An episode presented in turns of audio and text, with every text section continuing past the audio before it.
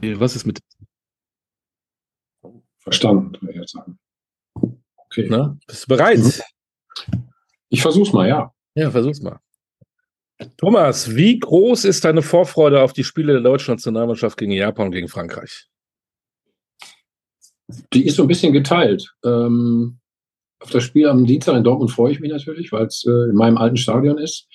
Und ähm, da ich äh, familiär belastet bin, also ähm, wir auch französischen Einschlag haben in der Familie, äh, natürlich auch die Franzosen. Ja, von daher freue ich mich mehr auf das Spiel, ehrlicherweise. Mehr auf die französischen Stars, denn auf die deutschen Stars? Äh, natürlich auf die französischen Stars, aber ich hoffe, dass wir auch mal dagegenhalten. Also das wäre mein Wunsch. Also zumindest mal eine Chance wieder, eine große Chance. Ob wir die ja dann nutzen, das kann ich dir heute auch nicht beantworten. Wenn du das alles so mitbekommen hast, äh, nach dem letzten ähm, Länderspielfenster, da hieß es ja ganz deutlich, wir sind in einem Prozess, wir machen keine Experimente mehr. Was dürfen wir denn jetzt eigentlich erwarten? Ich glaube, das wissen wir alle nicht so genau, ne? wenn wir ehrlich sind. Also ich, ich habe immer das Gefühl, wir sind immer noch in dieser, wie heißt das, Findungsphase heute so, äh, so neudeutsch. Ähm, ich habe noch kein klares Konzept, äh, oder ich sehe noch kein klares Konzept. Das fängt ja jetzt schon wieder an mit der Nominierung, ne? wo wir alle so denken, hm, okay, äh, hat mir nicht gesagt, es soll strikt nach dem Leistungsgedanken gehen. Okay, manchmal geht das nicht, positionsbedingt, weil vielleicht der eine oder andere da auch fehlt, aber wir haben ja, wir haben ja einzelne sehr, sehr gute Spieler. Das muss ja irgendwie funktionieren. Aber ich, ich weiß nicht, ähm, ich kann Ihnen nicht sagen, was die Idee dahinter ist. Ehrlich nicht. Ähm, ich habe das in den letzten Jahren beobachtet und habe immer gesagt, so einer wie Pascal Groß müsste mal eingeladen werden, weil er echt gute, gut performt hat in der Premier League, in der scheinbar stärksten Liga der Welt. Ähm, wurde aber nie eingeladen. Jetzt, nachdem Hansi Flick sagte, ich mache keine Experimente mehr, lädt er den 32-jährigen Pascal Groß ein. Ja. Kannst du nicht verstehen, verstehst du das? Nee, das ist so eine Parallele, finde ich auch, ähm, das, nach der Weltmeisterschaft. Vorher oder währenddessen war äh, Antoni, äh, Antonio Rüdiger war der einzige Weltklasse äh, Innenverteidiger oder, oder überhaupt Abwehrspieler, den wir hatten. Auf einmal wird er gar nicht äh, berücksichtigt. Äh, okay, dann wird er doch wieder. Und also das ist ja kein, das ist ja keine äh, klare Linie. Das ist immer äh, ja so ein Schlingerkurs. Und wie du gerade gesagt hast, den hat man ja sicherlich schon länger mal gesehen, den Pascal auch. Ne? Also es ist nichts Neues und, und der spielt eben sehr gut da drüben. Deswegen, äh, ja, ich will nicht sagen, man ist schon ein bisschen verzweifelt. Das würde ihm nicht gerecht werden, weil er hat es verdient. Aber so insgesamt das Konzept fehlt mir echt.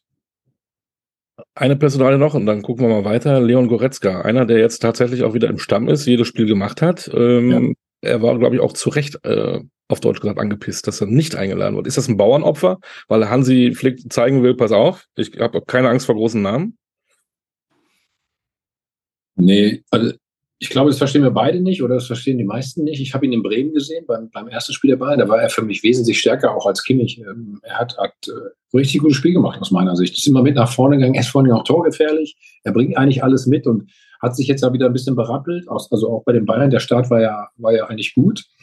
Und ihn dann wegzulassen, ähm, ich, ich kann vollkommen nachvollziehen, dass er down ist und, und sauer ist. Und äh, das wäre ich an seiner Stelle auch, weil ähm, das, das verstehe ich auch überhaupt nicht.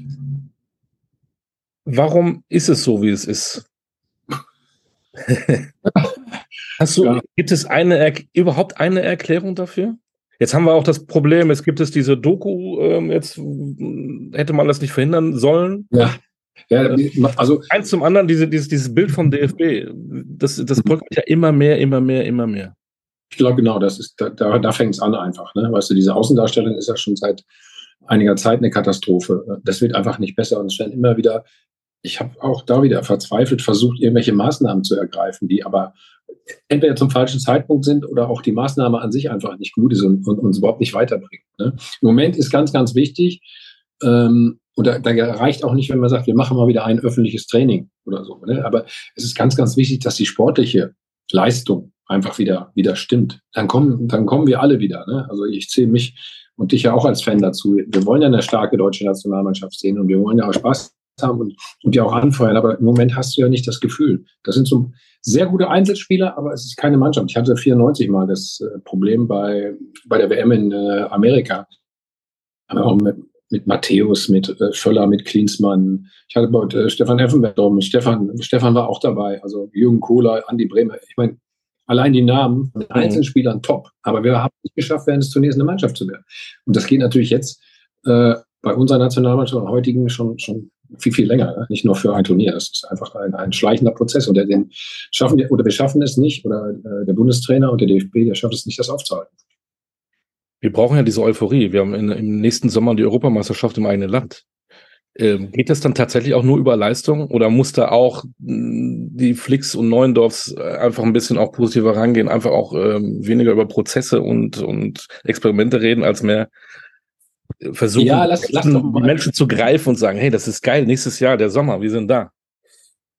Nee, du, du, hast ja eben schon mal angesprochen, lass doch einfach, äh, der, der ist angepisst, lass doch den ganzen Scheiß drumherum erstmal weg jetzt. Entschuldigung, wenn ich das so sage, aber mhm. das interessiert doch jetzt mal gar keinen. Es ist doch wichtig, dass die, die Mannschaft da funktioniert oder dass wirklich nochmal die sportliche Komponente an erster Stelle steht und nicht, dass wir wieder über irgendwas diskutieren. Also keine Ahnung, ich fange jetzt nicht wieder mit der Binde an und so weiter. Da, das auch darauf zu schieben, dass das Turnier nicht funktioniert hat und dass man da viel zu viel drüber diskutiert, ist natürlich auch albern, muss man ganz ehrlich sagen. Da muss ich leider auch die Spieler ein bisschen in die Pflicht nehmen. Weißt du, das hatte ich als Spieler interessiert dich das eigentlich nicht. Ne? Du gehst da raus, du spielst eine WM. Wie, wie viele WMs kann man spielen, außer, ich glaube, Loda hat fünf gespielt, Matthäus, aber ja, ich durfte auch an zwei teilnehmen, das war auch nicht erfolgreich. Aber ich weiß, was für ein Highlight das ist für jeden Spieler. Das muss ein Highlight sein.